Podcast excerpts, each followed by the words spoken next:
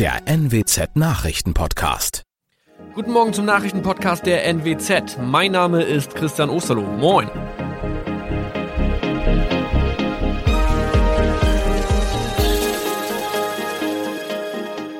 Und das sind unsere regionalen Nachrichten am Morgen. Die Grünen wollen Moorstraße in Oldenburg umbenennen. Viereinhalb Jahre Gefängnis für Falschgoldhandel. Und Landkreis Kloppenburg meldet ersten Omikron-Fall. Der Name Moorstraße könnte laut den Oldenburger Grünen rassistisch aufgefasst werden. Deshalb fordern diese eine Umbenennung. Die Straße wurde allerdings nach Hermann Moor benannt, einem der ersten Siedler in der Gegend. Um Missverständnisse auszuschließen, beantragen die Grünen eine Änderung in Hermann Moor Straße. Dann müssten alle Anwohner ihre neue Adresse in ihren Pässen angleichen. Außerdem müssten Polizei, Feuerwehr, Rettungsdienste und Anbieter von Navigationssystemen informiert werden. Die Stadtverwaltung schlug vor, ein Zusatzschild mit Informationen zur Person Hermann Mohr anzubringen. So könne man alle Irritationen beseitigen. Tobias G. musste wegen dem Verkauf von Falschgold am Mittwoch vor das Landgericht Oldenburg. Nachdem der Schortenser bereits im Mai zu einer Freiheitsstrafe von mehr als drei Jahren in Jever verurteilt wurde, betrieb er seinen Handel auf eBay Kleinanzeigen weiter. Das wog bei der Verhandlung schwer auf. Der 27-Jährige schrieb in die Inseratsüberschrift das Wort plated, was so viel bedeutet wie überzogene und nur vergoldete Ware. Da im weiteren Anzeigentext aber die Rede von einem Reinheitsgrad war und die abgebildeten Goldbarren eine Seriennummer trugen, handelt es sich hierbei um eine Täuschung. Tobias G. wurde zu viereinhalb Jahren Haft verurteilt.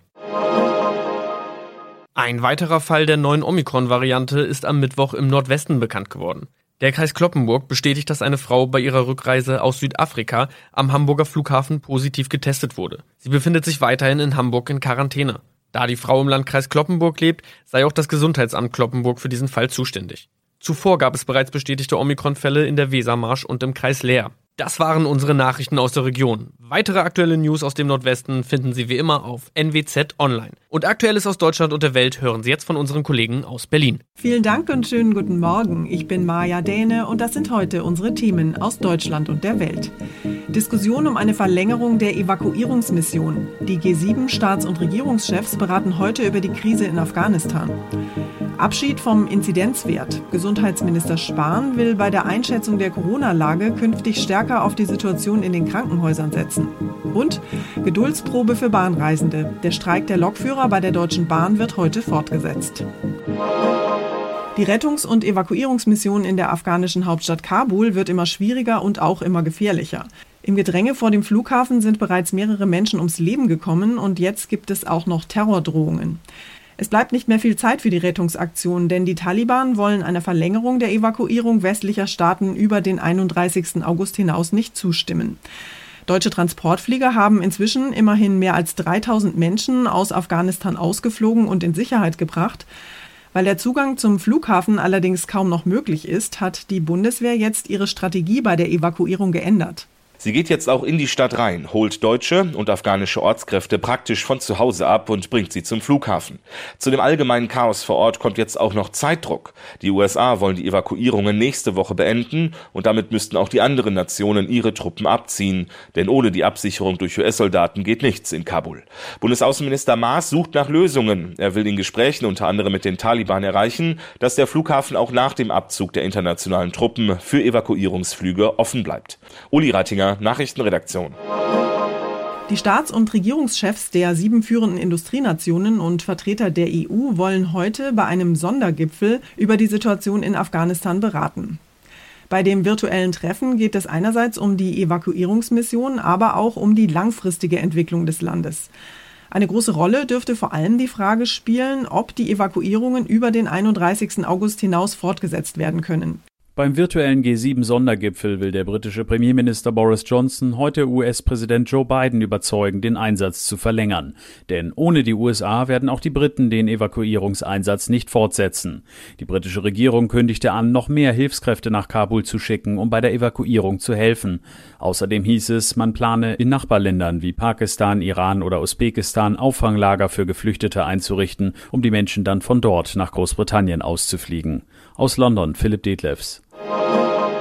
Seit Wochen steigen ja die Corona-Zahlen in Deutschland weiter an und seit ein paar Tagen liegt die 7-Tage-Inzidenz wieder über 50. Das heißt, es sind wieder größere Schutzmaßnahmen fällig. Allerdings plant die Bundesregierung, sich jetzt vom starren Blick auf die Inzidenzen zu verabschieden. Stattdessen soll die Situation in den Krankenhäusern künftig stärker berücksichtigt werden, denn inzwischen sind ja viele Menschen geimpft und damit vor schweren Krankheitsverläufen geschützt. Im Moment stecken sich vor allem jüngere Menschen an und die erkranken im Schnitt weniger stark. Gesundheitsminister Spahn sagt deshalb jetzt, es sei klar, dass die 50er-Inzidenz, wie sie aktuell im Gesetz steht, ausgedient hat. SPD-Gesundheitsexperte Lauterbach sieht das allerdings als falsches Signal. Denn auch bei denen, die nicht ins Krankenhaus müssen, würden viele langfristige Schäden davontragen. Tine Klimach hat sich mit dem Thema mal näher beschäftigt. Tine, die Zahlen steigen vielerorts tatsächlich rasant. Trauriger Spitzenreiter ist im Moment Nordrhein-Westfalen mit einer landesweiten Inzidenz von über 100. Trotzdem soll der Inzidenzwert als Richtschnur wegfallen. Was bedeutet das denn konkret? Also eigentlich ist bisher gesetzlich geregelt, steigt die Inzidenz über 50 innerhalb von einer Woche bei einer Größe von 100.000 Einwohnern, dass dann umfassende Maßnahmen greifen sollen. Genaue Details dazu gibt es noch nicht, aber Gesundheitsminister Spahn will auf Hospitalisierung setzen, sprich auf die Corona-Patienten im Krankenhaus schauen und danach entscheiden, weil er eben sagt, dass jetzt viel mehr Menschen geimpft sind als zu der Zeit, als der Wert von 50 als Marke festgesetzt wurde. Der Bundestag kommt noch vor der Wahl im September zusammen, dann könnte es eine Entscheidung geben. Jetzt gilt ja wegen der gestiegenen Inzidenzen fast überall in Deutschland die 3G-Regel. Was heißt das denn genau? Wer geimpft, getestet oder genesen ist, darf rein ins Restaurant, zum Friseur oder ins Schwimmbad.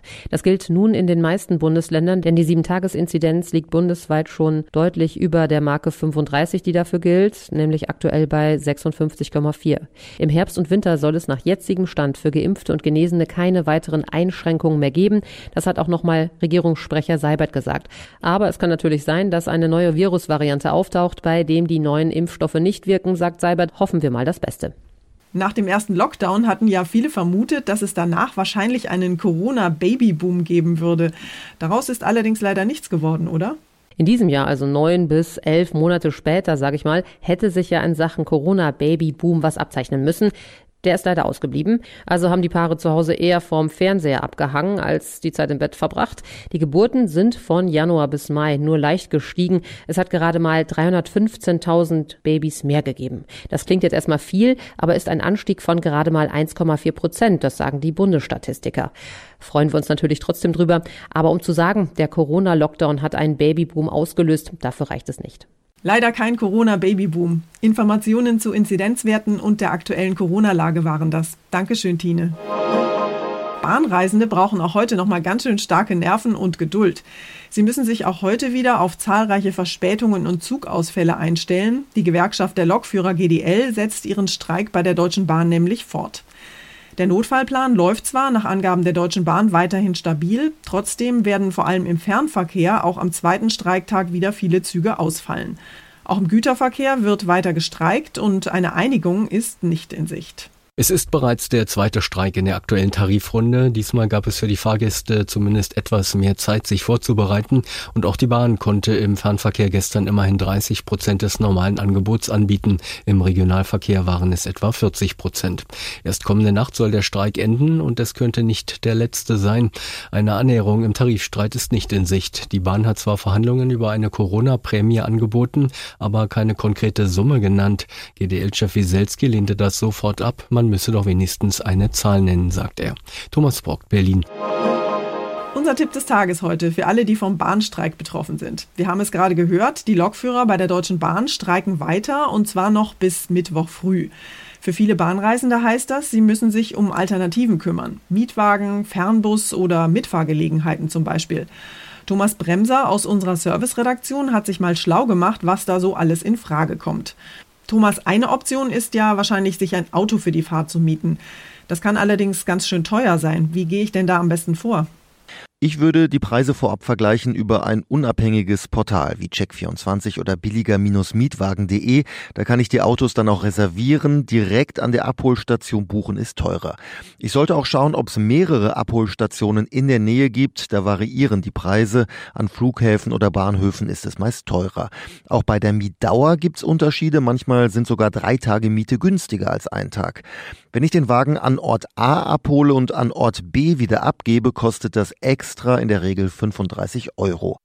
Eine andere Alternative zur Bahn ist der Fernbus. Da gibt es ja mittlerweile verschiedene Anbieter. Die Frage ist nur, gibt es da überhaupt noch Plätze? Da kommt sicher auf die Strecke an, aber ich habe mal ein paar Verbindungen gecheckt. Da gab es noch Plätze, wenn auch teilweise nicht mehr viele.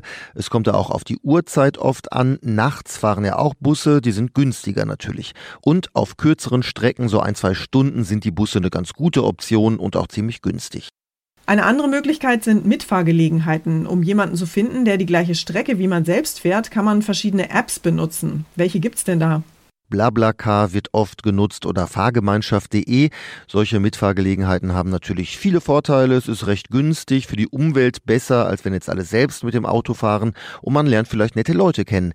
Die meisten haben vermutlich Bedenken wegen der Sicherheit. Da helfen natürlich solche Apps, denn bei BlaBlaCar kann ich die Fahrer bewerten und kann die Kommentare vorab lesen. Für Frauen gibt's die Option Ladies Only, da fahren also nur Frauen mit.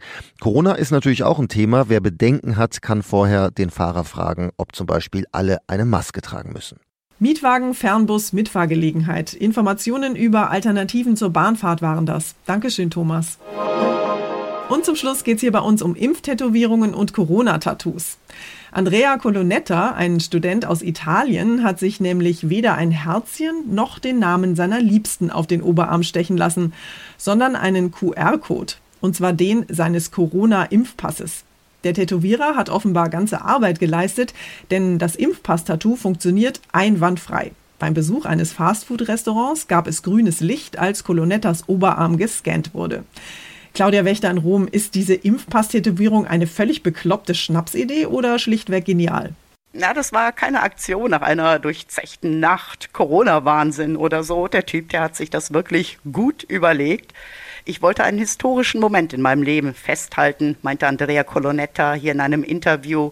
Und ähm, er erzählte, dass er irgendwas Originelles haben wollte, eben kein 0815 Herz. Tja, und dann ist er einfach zu seinem Tätowierer gegangen und der hat ihm dann den QR-Code auf den Oberarm gestochen. Millimeterarbeit. Das war's von mir für heute. Ich bin Maja Däne und wünsche Ihnen einen guten Start in den Tag. Tschüss und bis morgen.